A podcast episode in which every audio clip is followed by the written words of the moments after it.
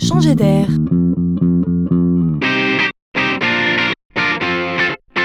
C'est la chronique de Laurent Collen. En France, chaque jour, 5 millions de voyageurs empruntent 11 000 trains. Bon, jusque-là, tout va bien. Mais un jeune créateur d'entreprise, gentiment décalé, a remarqué quelque chose de particulier. Il a observé que beaucoup de ces voyageurs sont équipés d'un sac de voyage. Ben oui, en effet, jusque-là, on est d'accord avec lui. Mais lui voit soudainement, en lieu et en place de ces voyageurs, des livreurs potentiels qui pourraient, si on leur demandait gentiment, prendre en charge et livrer un colis. Et il crée Living Packets, proposant à tout voyageur d'ajouter un colis à leur bagage. Petit service contre petite rémunération. Mais attention, il n'y a rien d'artisanal ici. Il a été créé un sac connecté en trois tailles, avec capteur d'humidité, détecteur de choc, caméra interne et fermeture électronique. Le sac est géolocalisé, donc suivi en temps réel.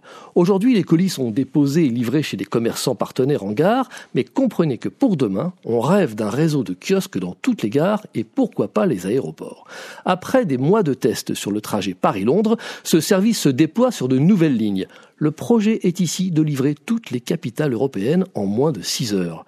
Et voilà peut-être bien une concurrence nouvelle pour nos livreurs et postiers traditionnels.